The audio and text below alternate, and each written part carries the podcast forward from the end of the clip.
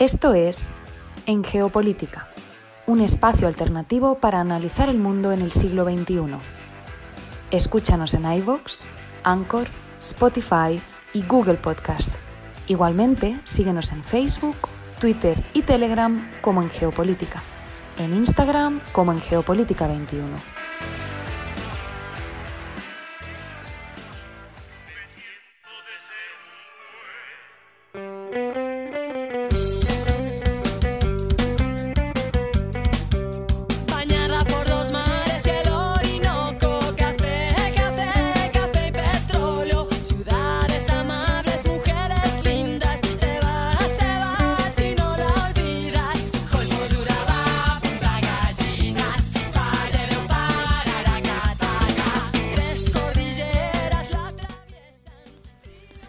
Con esta canción de los Aterciopelados titulada Colombia Connection abrimos el programa del día de hoy, miércoles 21 de junio de 2022.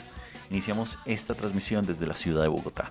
Los acompaña Fernando Galindo y les agradezco a todos los que nos sintonizan en América Latina, el Caribe y España a través de la plataforma radiolibre.cc. Igualmente saludamos a quienes nos escuchan como podcast en estas y otras geografías en iBooks, Anchor, Spotify, TuneIn, Apple Podcast y Google Podcast. Esto es En Geopolítica, un espacio alternativo para analizar el mundo en el siglo XXI. Bienvenidos.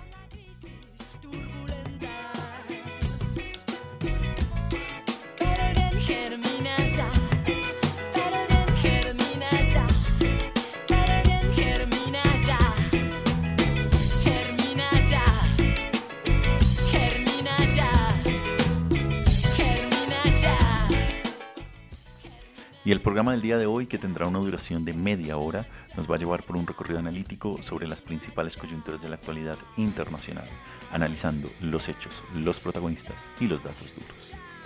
Y este programa iniciará hablando sobre reinventar la globalización, basado en el reciente artículo de la revista The Economist, titulado con el mismo nombre.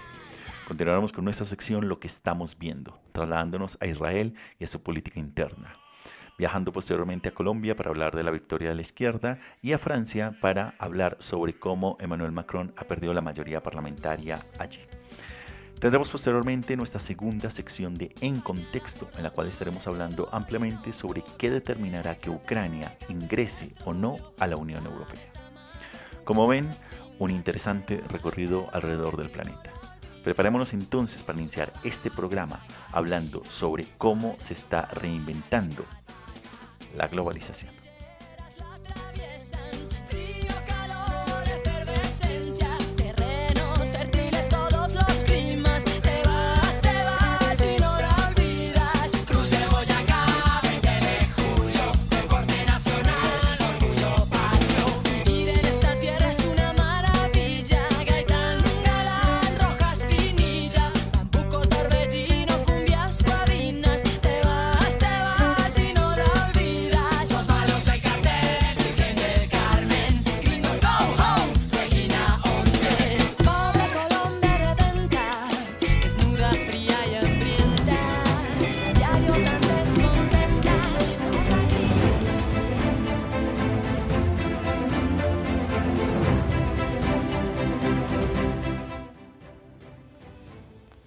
En contexto, reinventar la globalización.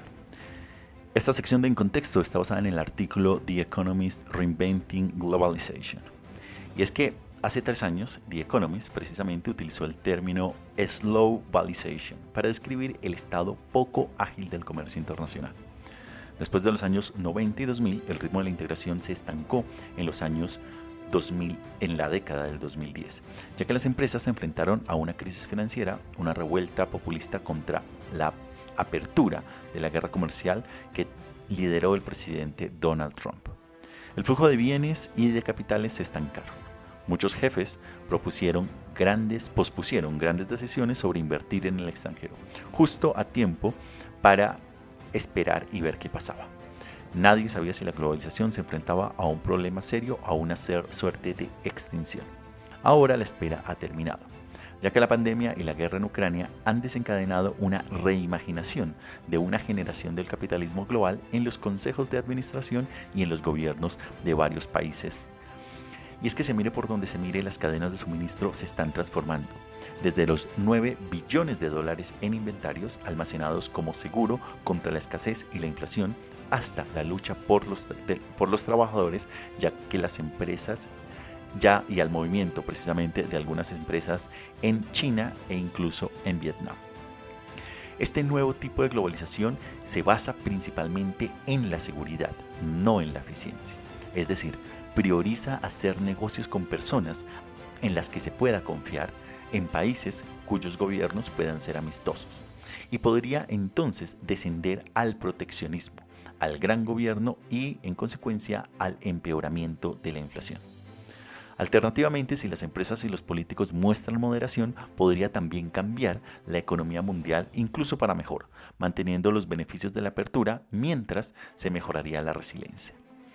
Pero acá hay que hacer un poquito de historia. Y es que tras la caída del muro de Berlín en el año de 1989, la estrella de la globalización era la eficiencia. Las empresas ubicadas ubicaban producciones donde los costos eran mucho más bajos, mientras que los inversionistas desplegaban a su vez capital donde los rendimientos eran más altos.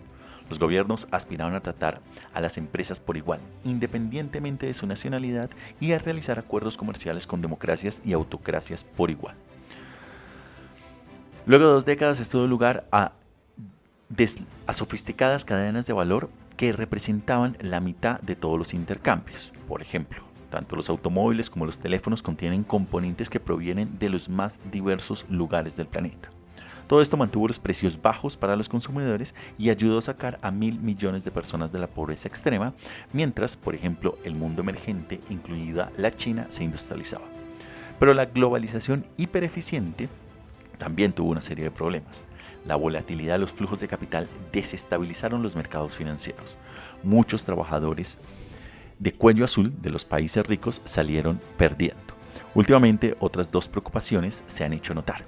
En primer lugar, algunas cadenas de suministro de productos lácteos no son tan buenas como parecen. La mayoría de las veces mantienen los costos bajos, pero cuando se rompen, la factura tiende a ser muchísimo más desastrosa. Los cuellos de botella actuales han reducido el Producto Interno Bruto Mundial a menos de un 1%. Los accionistas se han visto afectados así como los consumidores, y es que la escasez de chips ha paralizado la producción de coches. Los flujos de caja de los fabricantes de automóviles ha caído casi en un 80% el último año. Tim Cook, el gurú de la cadena de suministros que dirige Apple, calcula que estos problemas podrían reducir las ventas hasta en 8 mil millones de dólares o un 10% este trimestre. El COVID-19 fue una sorpresa, pero las tormentas, el clima extremo u otros posibles virus podrían interrumpir fácilmente las cadenas de suministro en la próxima década. El segundo problema es que la búsqueda de la ventaja de costes ha conducido a una dependencia de autocracias que han abusado de los derechos humanos y han utilizado el comercio como un medio de coerción. La esperanza de que la integración económica condujese a una reforma lo que han llamado el cambio a través del comercio, se han vuelto frustradas. Y es que la, hoy en día grandes, grandes países que producen dentro de esta cadena no hacen parte precisamente de grandes democracias, entre ellos China. La invasión de Ucrania ha supuesto y ha puesto en evidencia la dependencia de Europa, por ejemplo, de la energía rusa.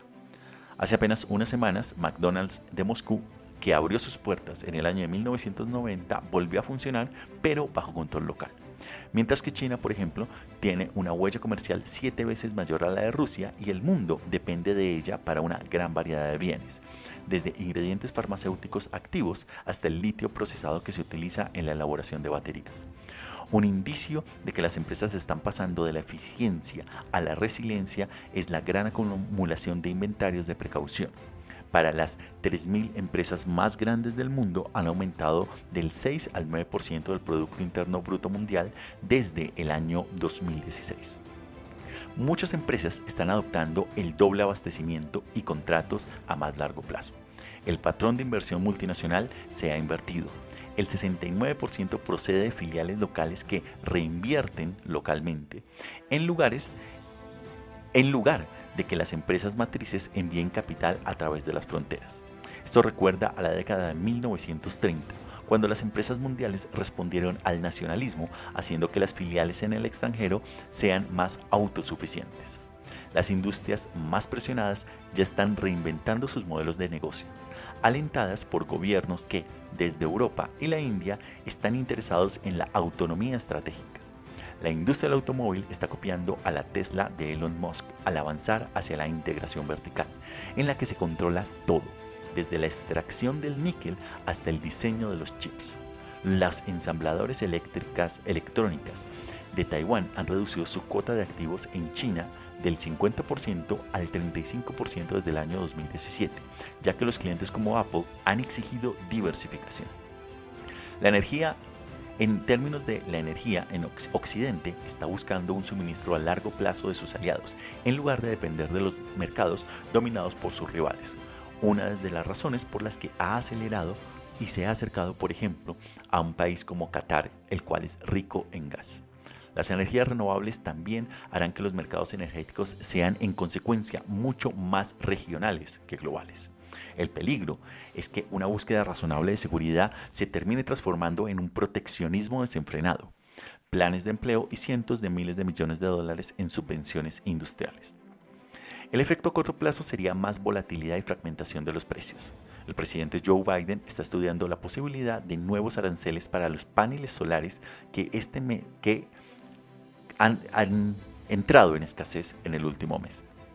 La eficacia a largo plazo de replicar indiscriminadamente las cadenas de suministro sería en consecuencia enorme. Si se duplicara una cuarta parte de toda la actividad multinacional, los costes operativos y financieros anuales adicionales podrían superar el 2% del Producto Interno Bruto. El problema aquí es de los espacios, y es que por eso vendría siendo crucial una suerte de moderación. Los gobiernos y las empresas deben recordar que la resiliencia viene de la diversificación, no de la concentración en casa. Las autocracias controlan las exportaciones de bienes en los que tiene una cuota de mercado de más del 10% para y para los que para lo cual para los cuales es difícil encontrar sustitutos. La respuesta consiste entonces en exigir a las empresas que diversifiquen sus proveedores en estas áreas y dejar que el mercado se adapte. Están, la pregunta en consecuencia es si están los gobiernos actuales a la altura de esta situación. Y es que todo indica que hay una suerte de miopía e insularidad últimamente. Pero teniendo en cuenta que si se es un consumidor de bienes e ideas globales, es decir, una suerte de ciudadano del mundo, se debería esperar que la próxima fase de la globalización incluya un máximo grado posible de apertura. Un nuevo equilibrio entre la eficacia y la seguridad podría ser un objetivo razonable. Y es que en ese sentido, justamente lo que se está planteando hoy en día es que esta suerte de globalización, de reinventar la globalización, va a estar mucho más inclinada hacia el lado de asegurar las cadenas de producción que necesariamente a la eficiencia que ha sido el modelo como ha estado funcionando en las últimas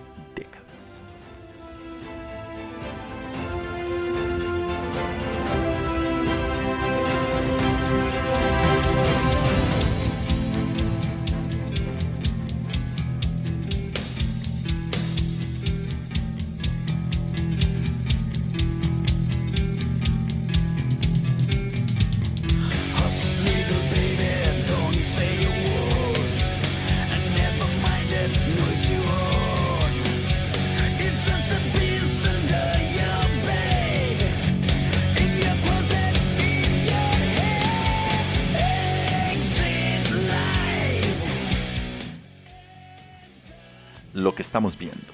Vamos a ir a Israel, a Colombia y luego a Francia. Iniciamos en Israel y es que Israel se enfrenta a, sus quintas elecciones en tres años. Y es que los israelíes se dirigen de nuevo a las urnas por quinta vez en poco más de este periodo es que después de casi dos meses de estar al borde del colapso tras una serie de deserciones de alto perfil que le hicieron perder su mayoría parlamentaria, el frágil gobierno de coalición de siete partidos, liderado por el primer ministro Naftali Bennett, está dispuesto a disolverse. En los próximos días, Bennett y su principal socio de coalición, el ministro de Asuntos Exteriores Jair Lapid, tienen la intención de disolver la Knesset, el Parlamento, y convocar a nuevas elecciones en octubre o noviembre. Lapid será el primer ministro interino una vez que Bennett abandone el cargo, pero Bennett conservará la cartera de Irán como parte del acuerdo de reparto de poder. El ex primer ministro Benjamin Netanyahu, que ahora encabeza la oposición, celebró la desaparición de un gobierno difícil de manejar, cuyos miembros solo podían estar de acuerdo en que no lo querían como primer ministro. Por su parte, Netanyahu está intentando volver al poder a pesar de haber sido juzgado por corrupción. La pregunta indudablemente será si conseguirá su partido de derecha, es decir, el Likud, suficientes escaños y aliados para reunir una mayoría que le permita formar gobierno o continuará en el estancamiento político Israel en un que no parece tener fin en el corto plazo. Y desde Israel nos vamos a Colombia y es que por primera vez el país tiene un presidente de izquierda. Y es que esta es, estamos hablando de la tercera economía de Sudamérica que va a contar por primera vez en su historia con un presidente declarado de izquierda.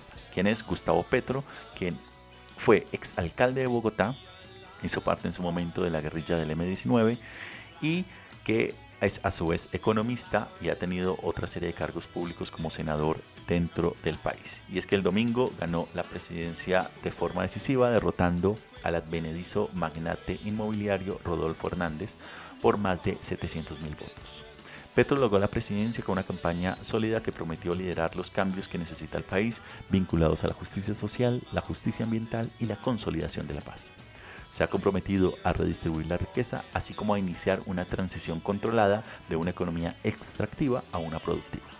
Su compañera de fórmula, Francia Márquez, se convierte a su vez en la primera vicepresidenta afrodescendiente de América Latina. Un paso importantísimo en un país con grandes divisiones sociales, raciales y de clase. Cuando asume el cargo en próximo 7 de agosto, Petro se enfrentará inmediatamente a la dura resistencia de las élites empresariales y políticas conservadoras del país y tendrá que esforzarse por ampliar su coalición en el Congreso. Se espera que a nivel de política exterior se normalicen los lazos con Venezuela, se posicione una nueva estrategia frente a la lucha contra las drogas y se potencien alianzas regionales con el resto de países de América Latina y el Caribe como Chile y México. Y desde Colombia nos vamos ahora a Francia. Y es que dos meses después de ser reelegido como presidente, Emmanuel Macron vivió vio cómo su partido perdía la mayoría parlamentaria por un margen mayor de lo esperado en la segunda vuelta de las elecciones legislativas del domingo. El partido centrista de Macron, juntos, solo consiguió 245 escaños, ni siquiera cerca de los 289 que necesitaba para obtener la mayoría en la Asamblea Nacional. NUPE, una coalición progresista liderada por el candidato presidencial Jean-Luc Mélenchon, quedó en un segundo lugar con 131 mientras que la ultraderechista Agrupación Nacional de Marie Le Pen obtuvo su mejor resultado con 89 escaños. Pero ¿qué significa esto para Macron y para el país? El presidente francés necesitará ahora el apoyo de los conservadores del establishment para avanzar en su agenda de reformas, ya que tanto Mélenchon como Le Pen se oponen a sus planes de impulsar la salud financiada del gobierno mediante la ampliación de la edad de jubilación estándar de 62 a 65 años, además de otras reformas más básicas destinadas a recortar el gasto público y ayudar a las empresas a capear los tiempos económicos. Francia se enfrentará ahora a, a la perspectiva de un periodo de inestabilidad política prolongada con una guerra que hace estragos en Ucrania y la creciente amenaza de recesión económica en el país.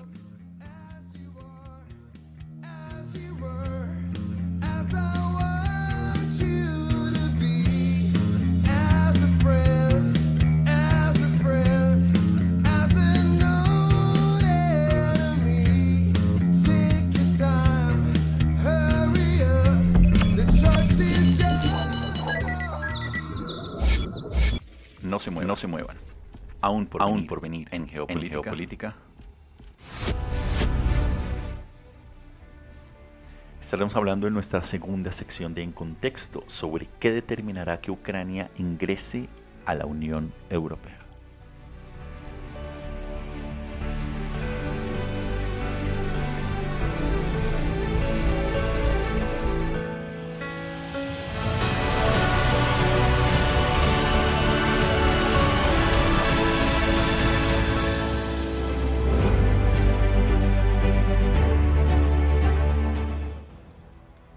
En contexto 2. ¿Qué determinará que Ucrania ingrese a la Unión Europea? Está en guerra por su supervivencia, pero la candidatura de Ucrania a la Unión Europea acaba de ser aprobada. Aunque el éxito de la candidatura cambiaría las reglas de juego para Kiev, no será fácil conseguirlo dadas las reformas internas necesarias, la burocracia internacional y los cambios geopolíticos. La Comisión Europea tiene claro que Ucrania debe llevar a cabo serias reformas para ingresar en el bloque, pero hay que responder a algunas preguntas difíciles antes. Primero, ¿merece Ucrania ser miembro de la Unión Europea? ¿Qué pasa si los rigurosos con los rigurosos procesos y los requisitos? ¿Existe a su vez un vínculo natural con la pertenencia a la OTAN? ¿Y cuáles son las políticas en juego? Dado que, por ejemplo, Moldavia, otra ex república soviética que Rusia considera parte de su influencia, ha sido aprobada, mientras que, por ejemplo, Georgia no. La primera pregunta es, ¿merece Ucrania el ingreso a la Unión Europea? El presidente ucraniano Volodymyr Zelensky acogió con satisfacción el anuncio de Bruselas, tuiteando que es el primer paso en el camino a la adhesión a la Unión Europea, que sin duda acercará, se acercará a nuestra victoria, tuiteó. Pero relacionar la candidatura de Kiev a la adhesión con la guerra no es solo una política de la época de Zelensky. Los ucranianos llevan mucho tiempo señalando que han pagado con sus vidas sus aspiraciones europeas, que contribuyeron a desencadenar la intervención de Rusia en el territorio controlado por Ucrania en el año 2014. Incluso la presidenta de la Comisión Europea, Ursula von der Leyen, ha reconocido que los ucranianos están dispuestos a morir por sus objetivos pan-europeos. Pero, ¿cuáles son los procesos y los requisitos? Es que la candidatura es el primer sello de aprobación para la adhesión, pero desde luego no es el último y tampoco es garantía de éxito. Lo que sí está garantizado es que habrá muchísima burocracia, en un proceso que puede durar incluso una década. Finlandia fue el país más rápido en conseguir la adhesión a la Unión Europea en menos de tres años, mientras que Chipre fue el más lento con cerca de 14 años. La aprobación final debe ser acordada por unanimidad por los 27 Estados miembros. Las negociaciones a consecuencia supondrían un gran esfuerzo. Bruselas impone varias condiciones para la adhesión que requerirían una profunda reforma judicial y de gobernanza en Kiev. Las más importantes, por mencionar algunas, son, por ejemplo, un poder judicial independiente, una campaña eficaz contra la corrupción, leyes de libertad de medios de comunicación, frenar a las influyentes oligarquías, leyes contra el blanqueo de dinero, protección de las minorías. Estas condiciones se dividen a su vez en capítulos específicos de reforma y cada capítulo tendrá su propia fase de seguimiento y evaluación cuya finalización también requiere de aprobación unánime. Los solicitantes que tengan éxito por lo general tendrán que abordar cuestiones como la corrupción, el Estado de Derecho, la libertad de los medios de comunicación y obviamente la fuerza de la oligarquía. Y aunque por supuesto hay mucha simpatía internacional con Ucrania en este momento, esos problemas son endémicos en este país y van muchísimo más allá de la intervención rusa. Los defectos sistémicos de la era post-soviética de Ucrania, que se basa principalmente en los vínculos sobredimensionados y a menudo corruptos entre los intereses políticos y empresariales en el gobierno y el poder judicial, no son fáciles de corregir. El país está actualmente bajo la ley marcial, lo que significa que no hay elecciones ni medios de comunicación libres mientras dure la guerra. Tampoco es una democracia perfecta, comenta Jason Bush, analista senior del Eurasia Group afirmando que hay problemas de competencia política y que Zelensky como presidente en tiempos de guerra puede fácilmente, por ejemplo, emitir un decreto contra el partido prorruso, lo que crearía una una, cuestión de competencia política, un criterio, crucial para la adhesión a la Unión. También está el espinoso tema de la inmigración, que no resuena muy bien en varias partes de la Unión Europea. Y hay varias preguntas allí, si realmente la gente quiere dar libre circulación de mano de obra a 50 millones de ucranianos. Es que la migración desde Europa del Este ha sido una fuente de tensión política en muchos países europeos. Es uno de los factores incluso que planteó en su momento el Brexit. Teniendo en cuenta la enorme población ucraniana y su relativa pobreza en comparación con otras partes del continente, la apertura de las fronteras de Europa es un serio obstáculo político que tendría a su vez un coste económico para la integración. En cuanto a las reformas, aunque es poco realista que Kiev las lleve a cabo antes de que cesen las hostilidades, Ucrania ya ha conseguido adoptar y aplicar casi el 70% de las leyes de la Unión Europea. También desde que firmó una serie de acuerdos políticos y comerciales con Bruselas en el año 2014. ¿Está la adhesión entonces vinculada a la OTAN? Es otra de las preguntas, y es que este es sin lugar a dudas una de las líneas rojas, por lo menos para, para Moscú. Y es que 21 de los 27 Estados miembros de la Unión están en la OTAN. Con los nuevos aspirantes, Finlandia y Suecia serían 23. En pocas palabras, algunos miembros de la OTAN son miembros de la Unión Europea, pero la mayoría de los miembros de la Unión Europea están en la OTAN. Aunque Zelensky ha dado marcha atrás en sus intenciones de ingresar a la OTAN, los dirigentes de la alianza se reunieron el mismo día de la Comisión Europea que anunció la candidatura de Kiev para debatir la mayor integración de Ucrania en el ámbito de la OTAN anunciaron un amplio paquete de ayudas para mejorar la interoperatividad con Ucrania con las fuerzas de la OTAN mediante la transición de armamento de la era soviética al equipo de la OTAN. Además, ahora la Unión Europea se coordina abiertamente con la OTAN para hacer frente a diferentes amenazas, desde la ciberseguridad hasta la desinformación. Es importante destacar que incluso el acuerdo de defensa conjunta del artículo 5 de la OTAN, los últimos acuerdos eh, de entre la Unión Europea y la OTAN significa que Ucrania no tendría que ser necesariamente miembro de la OTAN para disfrutar de sus beneficios si se llegase a convertir en un miembro de la Unión. De otro lado está indudablemente la política continental y es que el hecho de que tres grandes de la Unión Europea, Alemania, Francia e Italia, hayan visitado Kiev y hayan solicitado esa anexión, es sin lugar a dudas un bastante alesionador para este país. Pero vienen otros casos. Moldovia y Georgia, dos antiguos estados soviéticos que también solicitaron la adhesión a la Unión Europea poco después de que Rusia invadiera Ucrania. Pero a Moldovia se le concedió la candidatura, el cual era indudablemente una respuesta contundente hacia Rusia, pero no a Georgia. Y es que cómo se toman esas decisiones. Según el analista Jeff Bush del um, Eurasia Group, la conexión más estrecha de Moldavia con la guerra de Ucrania es que cree que algunos rusos planeaban avanzar y unirse a, esta, a la región de Transnistria, lo que por lo cual se convirtió en un candidato mucho más probable para la Unión Europea en comparación con Georgia. es que el temor de que Moldavia sea potencialmente un objetivo ruso ha hecho que la Unión Europea esté más o menos decidida a ofrecer públicamente este apoyo. De esta manera, los actuales cambios geopolíticos en Europa del Este pesan claramente en el cálculo de la Unión Europea, además de la política interna de estos países. De hecho, el hecho de que el historial democrático de Georgia esté más deteriorado que el de Moldavia tampoco ayuda en su caso. A eso se le suma, por ejemplo, la complicación, la compleja estructura de la Unión Europea. Los destinos se mantienen y las cuestiones se cocinan, se cocinan bastante lentos. Albania, Macedonia del Norte, Montenegro, Serbia y Turquía son candidatos a la adhesión, pero tienen disputas bilaterales, como Macedonia del Norte contra Bulgaria, un Estado miembro de la Unión, hasta liderazgos autocráticos como en Turquía, lo cual frena sus solicitudes.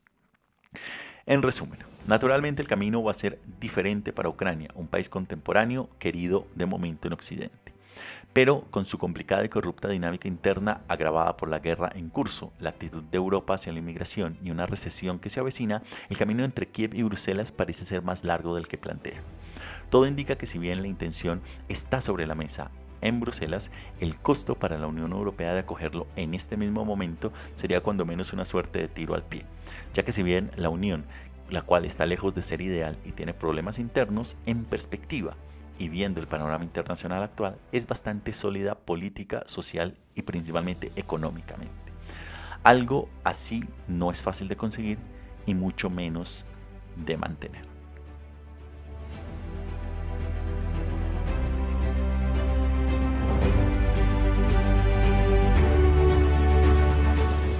Y de esta manera llegamos entonces al final de este programa del día de hoy.